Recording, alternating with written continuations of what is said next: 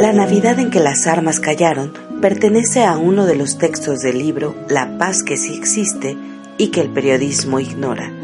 20 historias para leer en tiempos de guerra, de la autora Cristina Ávila Cesati, fundadora de Corresponsal de Paz y titular del podcast Hablemos de Paz. Para hacer las paces, primero, Hablemos de paz. hablemos de paz.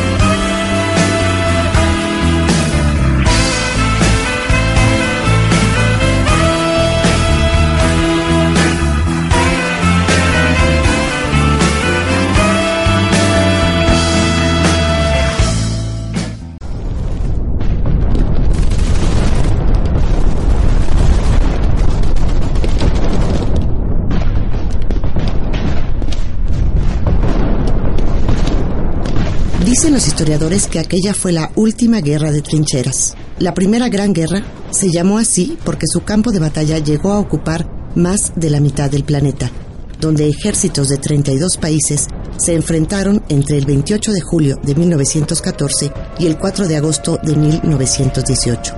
Fue el conflicto más sangriento de su tiempo. Su fatal saldo, más de 10 millones de soldados y millones de civiles. Los discapacitados se contaron por miles. Los combatientes principales, Alemania, Austria, Francia, Rusia y Gran Bretaña, se equivocaron cuando predijeron una contienda rápida. Se calcula que durante cinco años murieron 6.000 hombres por día en los diversos frentes repartidos por el mundo, especialmente en el territorio europeo. Ese fue el panorama durante más de 1.400 días de combates ininterrumpidos.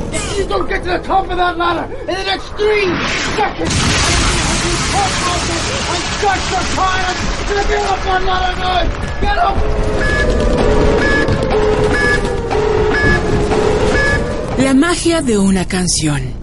Hoy, cumplido un siglo desde el inicio de ese conflicto que cambió para siempre la configuración política, militar y económica del mundo, los informes sobre su origen y su desenlace son exhaustivos. De esa primera batalla global donde soldados de territorios tan distantes y dispares de Europa como India, Sudáfrica, Japón, Nueva Zelanda, Estados Unidos y Canadá se unieron a las hostilidades, lo sabemos casi todo casi todo sobre la guerra, pero muy poco sobre la paz, porque pocos saben, y menos aún son ya quienes recuerdan, que ese conflicto planetario tuvo una insurrección pacifista, nacida ni más ni menos que por parte de los soldados, y sucedió en la noche de Navidad de 1914, un suceso que se antoja mágico y que suena cuento, pero que fue real.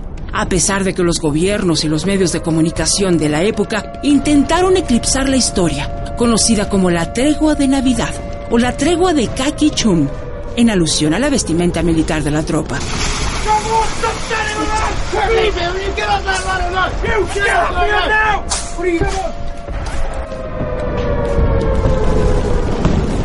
Noche de paz. En esa última guerra de trincheras, los soldados de uno y otro bando solían estar separados por apenas unos metros. No solo podían intuirse, sino que podían perfectamente verse y oírse. Y quizás porque la vida tiene más significado de cara a la muerte, aquella Nochebuena de 1914, esa cercanía abrió el milagro. Las armas callaron y los hombres cantaron. Todo ocurrió espontáneamente en forma muy misteriosa. Un espíritu más fuerte que el de la guerra prevaleció aquella noche. Recordaría años más tarde Leslie Walkington, un fusilero que tenía 17 años durante la guerra, citado en el libro de Malcolm Brown y Leslie Silton.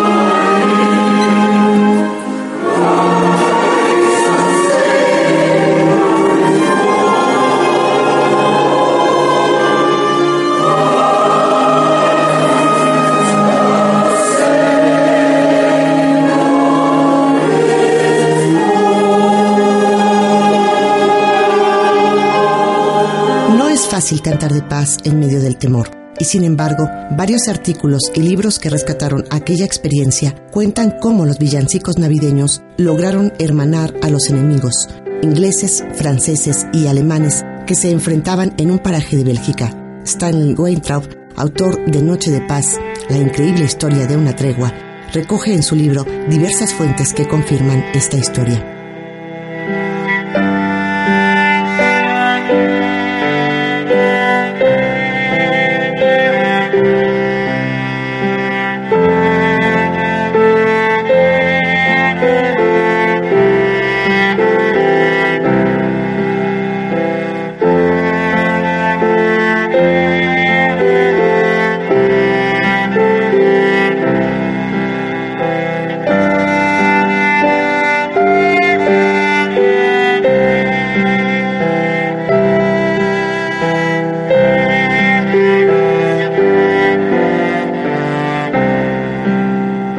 Título no es gratuito. Los testimonios recuerdan que los soldados alemanes comenzaron a cantar Still Nacht, Noche de Paz. Entonces, el bando de los aliados, separados de la trinchera germana por no más de 60 metros, respondió pero no con balas, sino también cesó el fuego y acompañó al compás los villancicos con sus instrumentos, para luego empezar a cantar melodías con su propia lengua. La música, dicen en sí misma, es un idioma de paz un idioma que esa noche, en alianza con la fecha navideña, terminó por borrar no solo la distancia física, sino la distancia que imponían los uniformes y las insignias de aquellos soldados.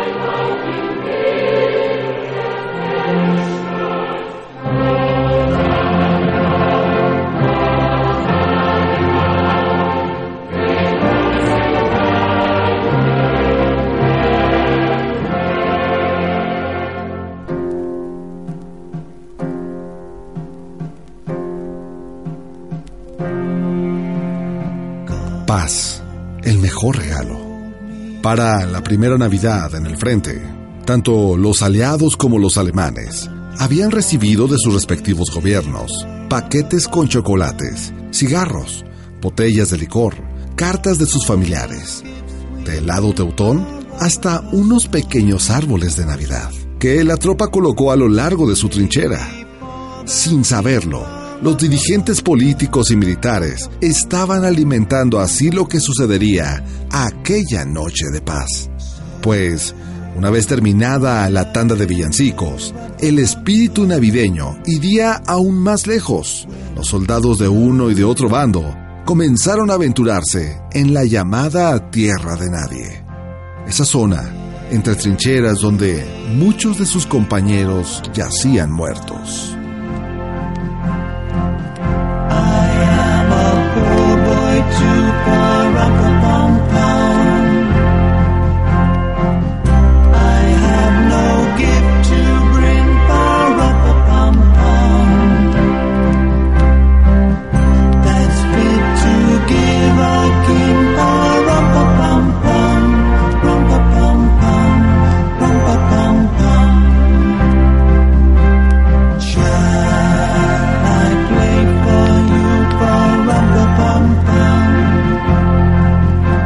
Sobrevivientes de aquella tregua de Navidad escribieron cartas a sus familias y describieron la experiencia como mágica. Y lo fue, puesto que los llamados enemigos bebieron y comieron juntos, compartieron cigarrillos, intercambiaron fotografías, se contaron sus vidas y se dieron los regalos que unos y otros tenían en la mano. Vino, tabaco, botones de sus uniformes, chocolate, unos pocos dulces, en fin, aquello que los gobiernos enfrentados habían enviado para animar a sus soldados, y que terminó como un obsequio en manos de sus supuestos enemigos. Era la noche de Navidad. Como ni nosotros ni ellos nos entendíamos en el idioma, recordaba el oficial inglés John Fergus. Comenzamos a hacernos entender por medio de señas y signos. Todo el mundo parecía agradable, y aquí estábamos riendo y conversando con los hombres a quienes apenas unas horas antes estábamos intentando matar.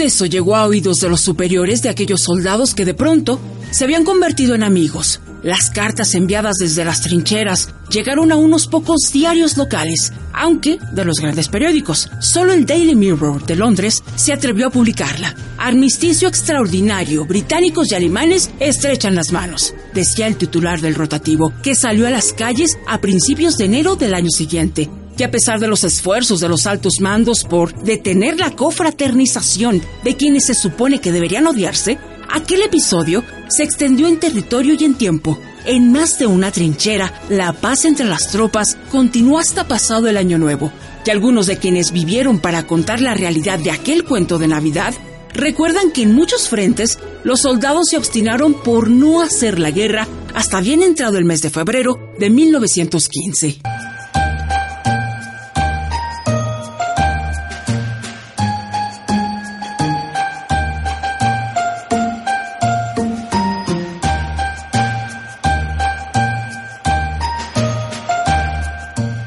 Alfred Anderson, un oficial escocés que presenció el amistricio espontáneo de Ypres en Bélgica, murió apenas en 2005, a la edad de 109 años. No solamente era el ciudadano británico de más edad, sino que fue el último sobreviviente de la tregua de Navidad, y hasta el día de su muerte recordaba los hechos con nostalgia. Aquella mañana había un silencio de muerte. De pronto, dejó de sonar el ruido de la guerra repetía Anderson, a quien quisiera oírlo.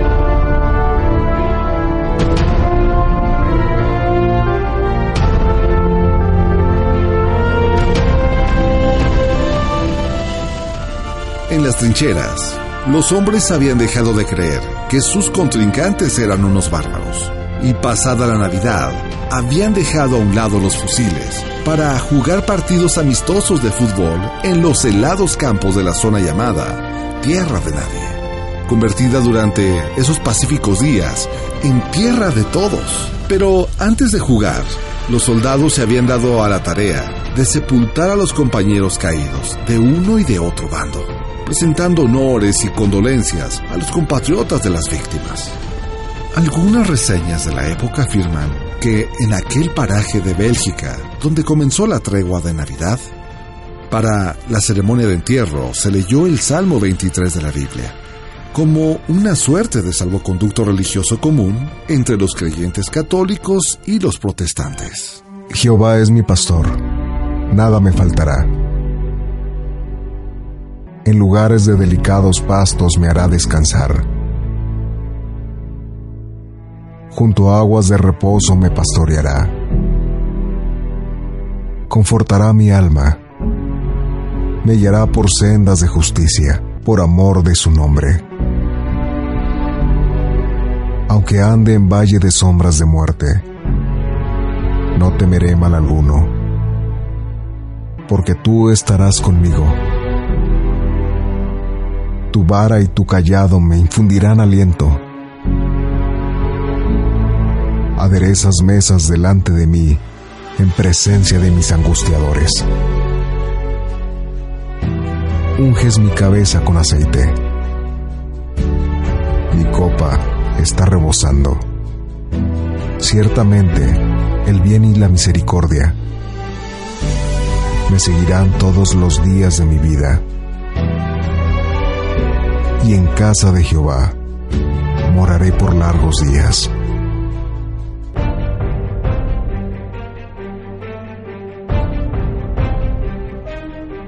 el episodio que más tarde sería conocido como la Pequeña Paz de la Gran Guerra. No fue tolerado por los altos mandos militares ni por los gobiernos de los países contendientes, que habían gastado millones en propaganda y en armas.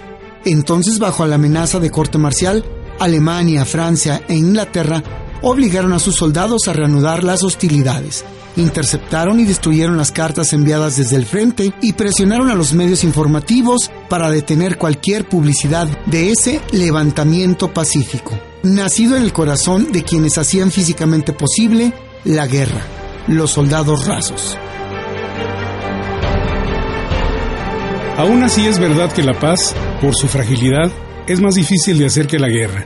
Lo cierto es que tuvieron que llevarse a cabo verdaderos esfuerzos para que los hombres que habían confraternizado volvieran a atacarse.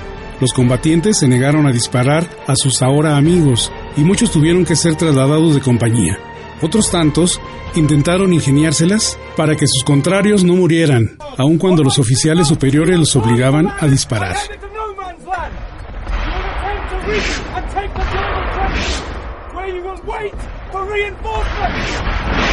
Si las armas tenían que volver a hablar, aquellos soldados que por lo menos no volvieran a matar. Hacían disparos al aire, otros tiros erráticos que a pesar de la corta distancia que los separaban, fallaban en dar en el blanco de sus atrora enemigos.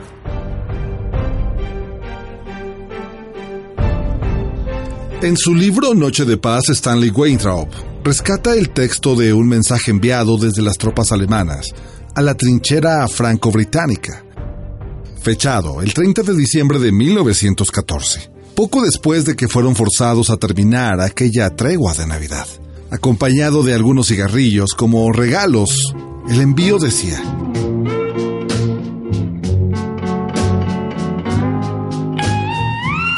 Estimados camaradas, siento mucho informarles que tenemos terminantemente prohibido salir a encontrarnos con ustedes, pero seguimos siendo compañeros. En caso de que nos veamos obligados a disparar, lo haremos muy alto, ofreciéndoles algunos cigarrillos.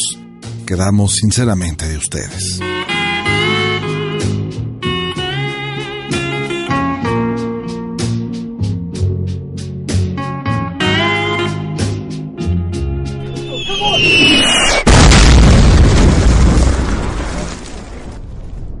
Pero finalmente, y después de muchos esfuerzos de las altas jerarquías, la ofensiva se reanudó y la guerra continuó con su conocido y mortal paso. Los dirigentes políticos y militares se aseguraron de aplastar cualquier intento de tregua en los años subsiguientes.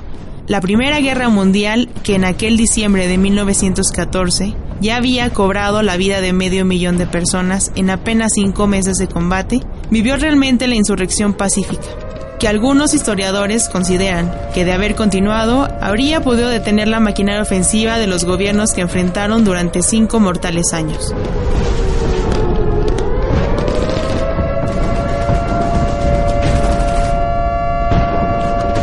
En diciembre de 1915, algunos oficiales intentaron repetir el alto al fuego navideño, pero la cercana vigilancia de los mandos superiores lo impidió.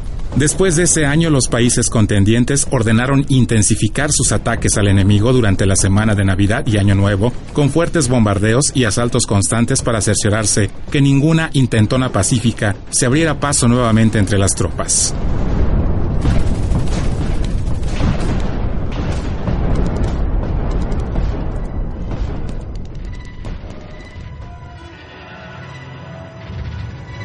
Como de película, pero la paz fue real.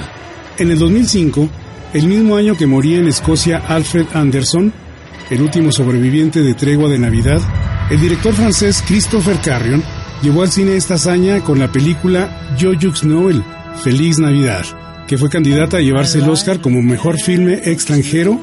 Años antes, en 1983, el Beatle Paul McCartney grabó la canción People of Pace, Pipa de Paz, inspirada en la tregua de Kikim Chun.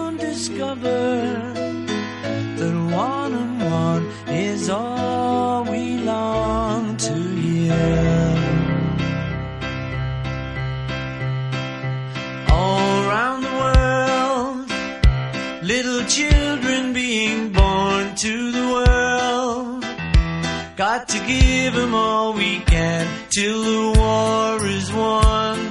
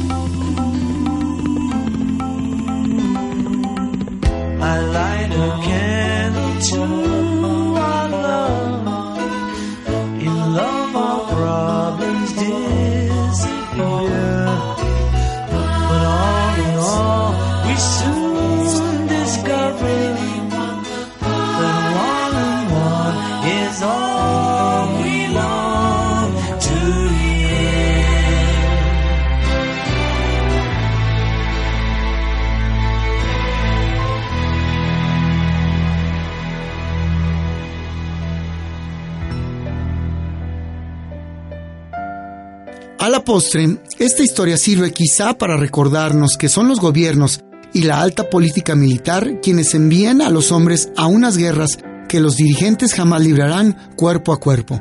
Quienes están en el frente bajo el influjo de esta propaganda guerrera suelen olvidarse de que en realidad el enemigo no es más que un igual, acaso vestido con uniforme diferente.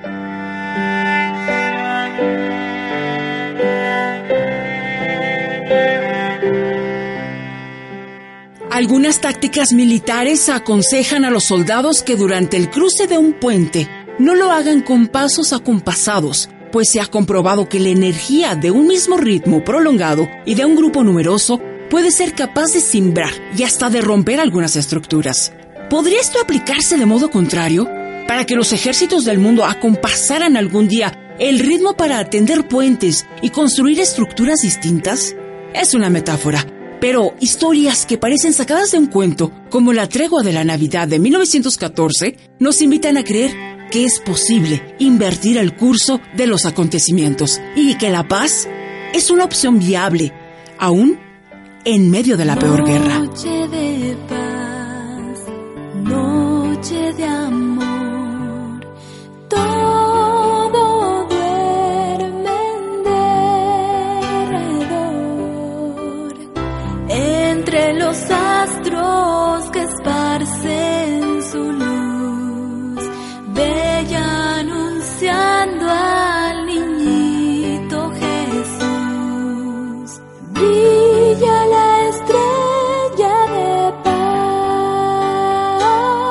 El equipo de Sonido Estrella te desea así una feliz Navidad y un año nuevo con más historias de verdadera paz.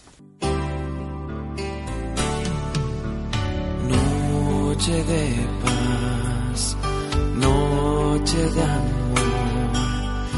Ved qué bello resplandor, en el rostro del niño Jesús.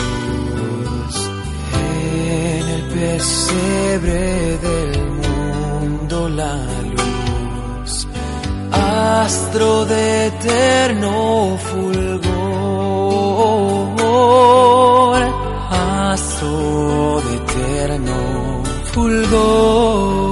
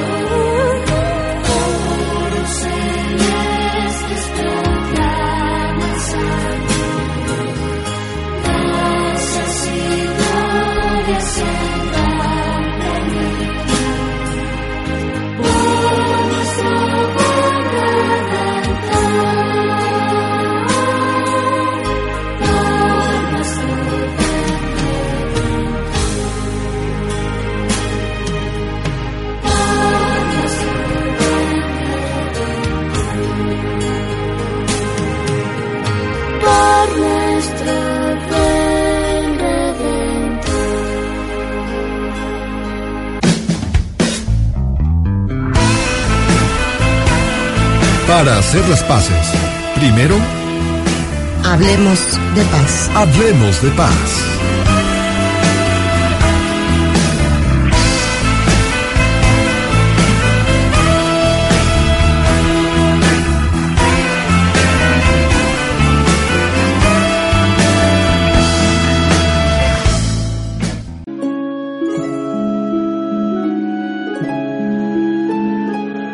La Navidad en que las armas callaron pertenece a uno de los textos del libro La paz que sí existe y que el periodismo ignora.